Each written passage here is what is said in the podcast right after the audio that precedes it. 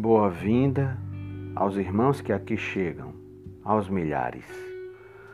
Uma nova vida se inicia, com o véu do esquecimento ainda mais espesso. Não pensem vocês e ninguém que a misericórdia divina não está agindo. Primeiro, porque a misericórdia divina é incessante.